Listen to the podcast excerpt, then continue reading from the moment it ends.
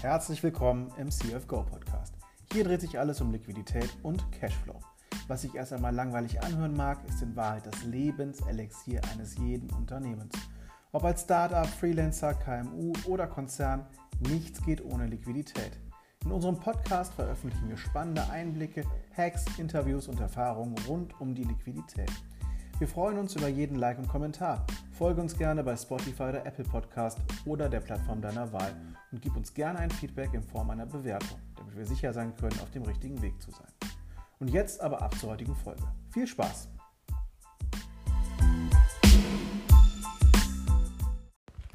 Hi David. Grüß dich, Till. Ja, neue Folge diese Woche äh, um den Businessplan und wir hängen uns immer noch an der Umsatzplanung auf. Fehlt ja noch eine entscheidende Variable, nämlich die Preisfindung.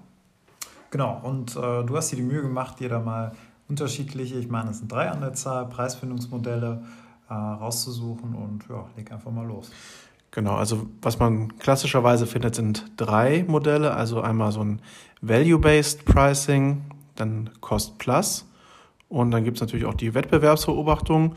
Und was als viertes kommt, das werden wir gleich am Ende nochmal ausrollen. Da gibt es noch eine Sache, die wir bei unserer persönlichen Preisfindungsreise rausgefunden haben, die auch funktionieren kann. Das würden wir euch gerne einfach nochmal mitgeben.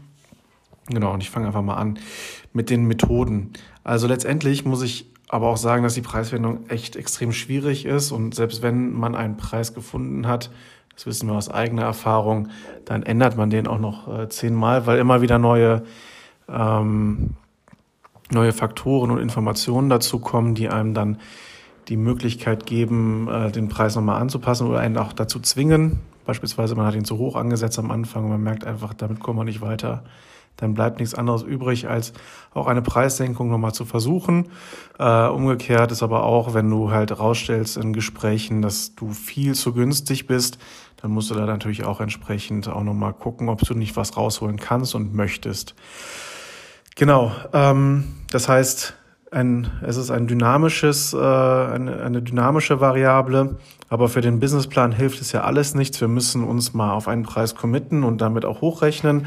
Wir dürfen im Laufe der Jahre natürlich auch dazu übergehen, auch eine Preiserhöhung anzunehmen. Nur für den Anfang gibt es folgende Methoden und ich fange auch mit der an, die am allerhäufigsten genutzt wird, die sich an dem an dem 10x-Modell, was so häufig in der Startup-Szene ähm, genannt wird, auch ähm, aufhängt.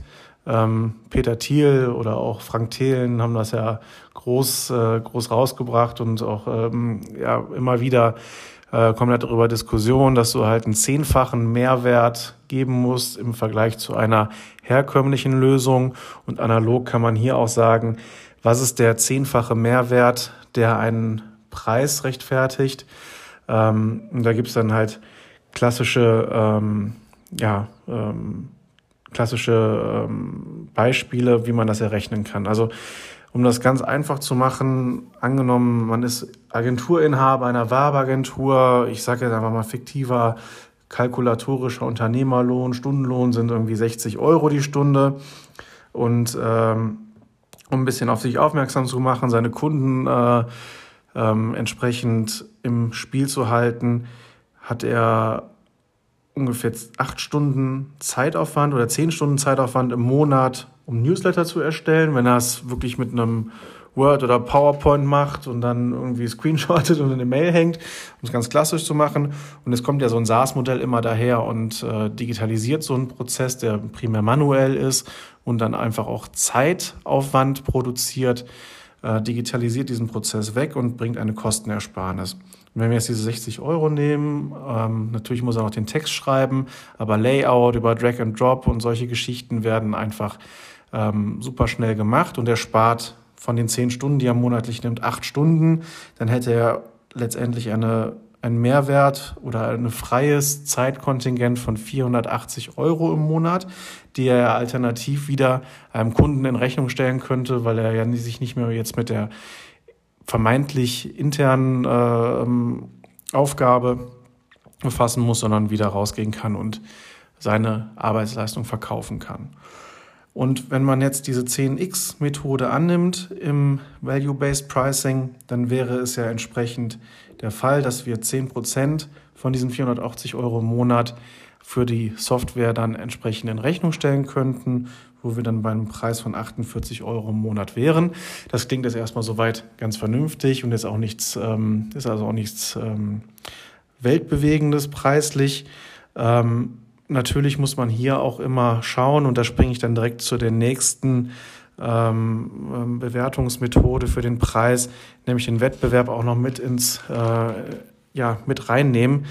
Wenn ähm, wir 48 Euro jetzt sagen, dann kommt es schon sehr auf das äh, Feature-Set an, was wir in der Software anbieten, was dann äh, auch die Möglichkeit ähm, gibt, dann diesen, diesen Preis durchzusetzen. Denn du weißt es wahrscheinlich selber, in diesem klassischen und einfachen Beispiel Newsletter gibt es auch schon viele, die wahrscheinlich kostenlos die Services anbieten oder auch für einen Zehner reingehen. Also ich denke jetzt gerade an Mailchimp beispielsweise, wo man auch relativ lange kostenlos davon kommt.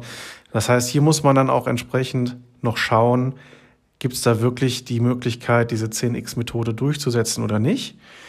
Was hier dann natürlich ganz, ganz häufig gemacht wird, und du wirst es auch kennen, ist dann eine Segmentierung in Paketen. Das heißt, wir geben jetzt dem äh, Agenturinhaber mit ähm, 50.000 Euro Umsatz, geben wir die Möglichkeit, vielleicht kostenlos zu starten oder für, für 5 oder 10 Euro im Monat. Wir versuchen natürlich dann über die Zeit zu entwickeln und abzusellen. Aber wenn natürlich ein Unternehmen kommt, die eine Million ähm, Euro Umsatz machen oder 10 Millionen Euro Umsatz machen, da haben wir natürlich ganz andere Preise, weil wir denen auch einen ganz anderen Mehrwert geben können. Und deswegen wird häufig in diesen Paketen dann nicht einfach nur die 10x-Regel angelegt, sondern wir kombinieren das sehr häufig dann mit einer äh, Mengenbeschränkung. Das heißt, wir gucken uns an, kann man vielleicht wirklich über den Umsatz abgrenzen und in äh, 500.000 Euro Jahresumsatzschritten den Preis verdoppeln oder erhöhen oder ist es ein Upload-Beschränkung, dass man in verschiedenen Paketen nur gewisse MB-Anzahlen oder Buchungssätze oder äh, Dokumente hochladen kann?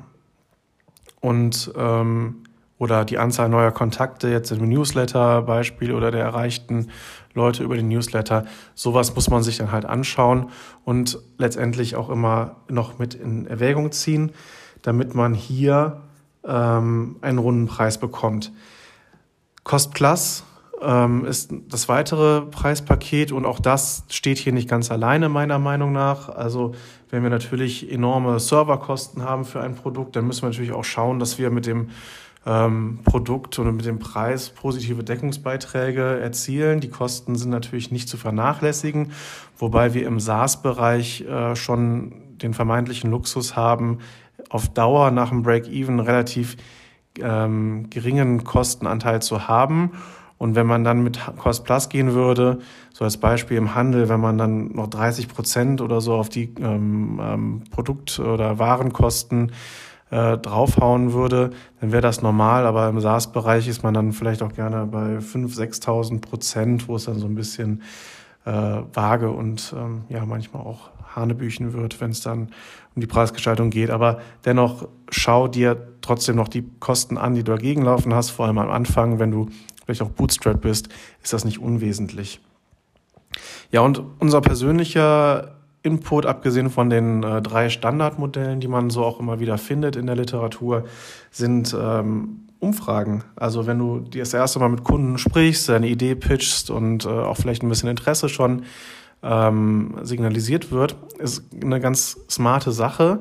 Und das hat sich bei uns auch ausgezahlt, mal zu fragen, was wäre denn dein Gegenüber, der vielleicht auch schon so ein bisschen heiß geworden ist auf deine Software, äh, bereit zu zahlen und was würde ihm der Mehrwert geben. Und ähm, da darf man sich auch nicht scheuen. Die Leute sind sehr, sehr offen dafür, da auch ein Feedback zu geben. Und in unserem Fall haben wir beispielsweise herausgefunden, dass der Nutzen letztendlich doch deutlich höher eingeschätzt wird seitens der Kunden, weshalb man auch ein bisschen höheren Preis rechtfertigen kann. Und zum, ja, des Weiteren hat das den Vorteil, dass man dann gegebenenfalls auch in der, in der Conversion letztens bei den ersten Kunden auch, ähm, ja, bei den Kunden so ein Stein im Brett hat, weil sie mitentscheiden konnten, äh, sich dafür eingesetzt haben und letztendlich ja durch ihre Aussage sich auch auf einen Preis committed haben, den man ja gut und gerne dann auch erstmal fortführen kann. Also das von unserer Seite noch so eine kleine ähm, Idee, wie man das umsetzen kann. Ja, das ähm, war es eigentlich auch schon wieder von heute. David, hast du noch irgendwelche Anmerkungen dazu? Nee, also ich fand den letzten Tipp ganz gut von Till. Wie gesagt, aus eigener Erfahrung kann ich das nur bestätigen, ähm, dass man da definitiv auch so ja, bisschen statistisch rangehen sollte und die Kunden befragen soll, die potenziellen Kunden, tatsächlich auch die, die äh, potenzielle Kunden wären. Also das heißt also customer-centric zu denken, wie man ja so schön sagt, also aus Sicht des Kunden, ähm, nicht vielleicht auch den Dienstleister des Kunden fragen, sondern wirklich einzig den Kunden und anhand dessen dann ähm, den geeigneten Preis ableiten natürlich, beziehungsweise die Zahlungsbereitschaft und äh, dann natürlich entsprechend auch noch die Kosten ähm, ja, daran auszurichten, weil man will am Ende des Tages ja auch sein Geschäft daran aufbauen und bei, gerade beim Thema, Thema Businessplan sollte man dann eben genau auf diese ähm, Preisgestaltung achten. Genau. Ich denke auch, es ist immer eine gute und wichtige Information auch für Investoren oder wo auch immer man pitcht und äh, den Businessplan rechtfertigen muss und verteidigen muss, dass man da entsprechende Gedanken sich gemacht hat über die Preise, ähm, damit man dann auch äh, ja, die Validität des Businessplanes und der, vor allem der Umsatzplanung ähm, ja, prüfen und einschätzen kann. Genau, wenn dir das gefallen hat, freuen wir uns sehr über Feedback, Kommentare wie immer. Bereichst uns über LinkedIn oder auf Encore FM. Ähm, schreib uns gerne deine Nachricht, wenn du Anmerkungen oder Themenwünsche hast. Und da bleibt uns nur noch zu sagen, vielen Dank fürs Einschalten, Zuhören und bis zum nächsten Mal. Mach's gut. Ciao. Ciao.